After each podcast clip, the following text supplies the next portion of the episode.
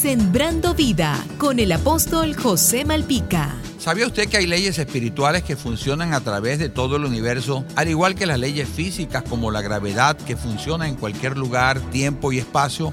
independientemente que usted sea una persona creyente, atea o científico. Por ejemplo, la ley de la gravedad no opera a conveniencia de nadie. Si alguien se lanza al vacío, al chocar con el piso se va a matar con toda seguridad. Así sucede con las leyes espirituales, ellas trabajan de igual forma y es imposible romperlas. Como la ley de la siembra y la cosecha, que dice que todo lo que el hombre sembrare, eso segará. Hay una ley en particular de la cual se habla varias veces en las escrituras, salidas de la propia boca de Jesús, y es muy sencilla. El que se exalte a sí mismo será humillado y el que se humilla a sí mismo será exaltado. Esta es una ley espiritual universal que se aplica a cualquier situación, vida, lugar y tiempo. Es decir, si usted trata de subir por sí mismo, entonces irá para abajo.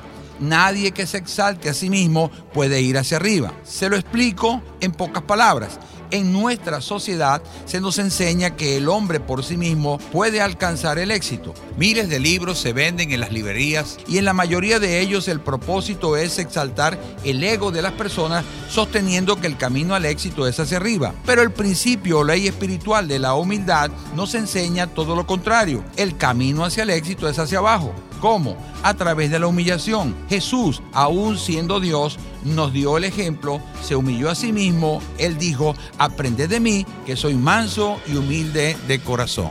Jesús te dice, no te dejaré ni te desampararé. Sembrando vida con el apóstol José Malpica.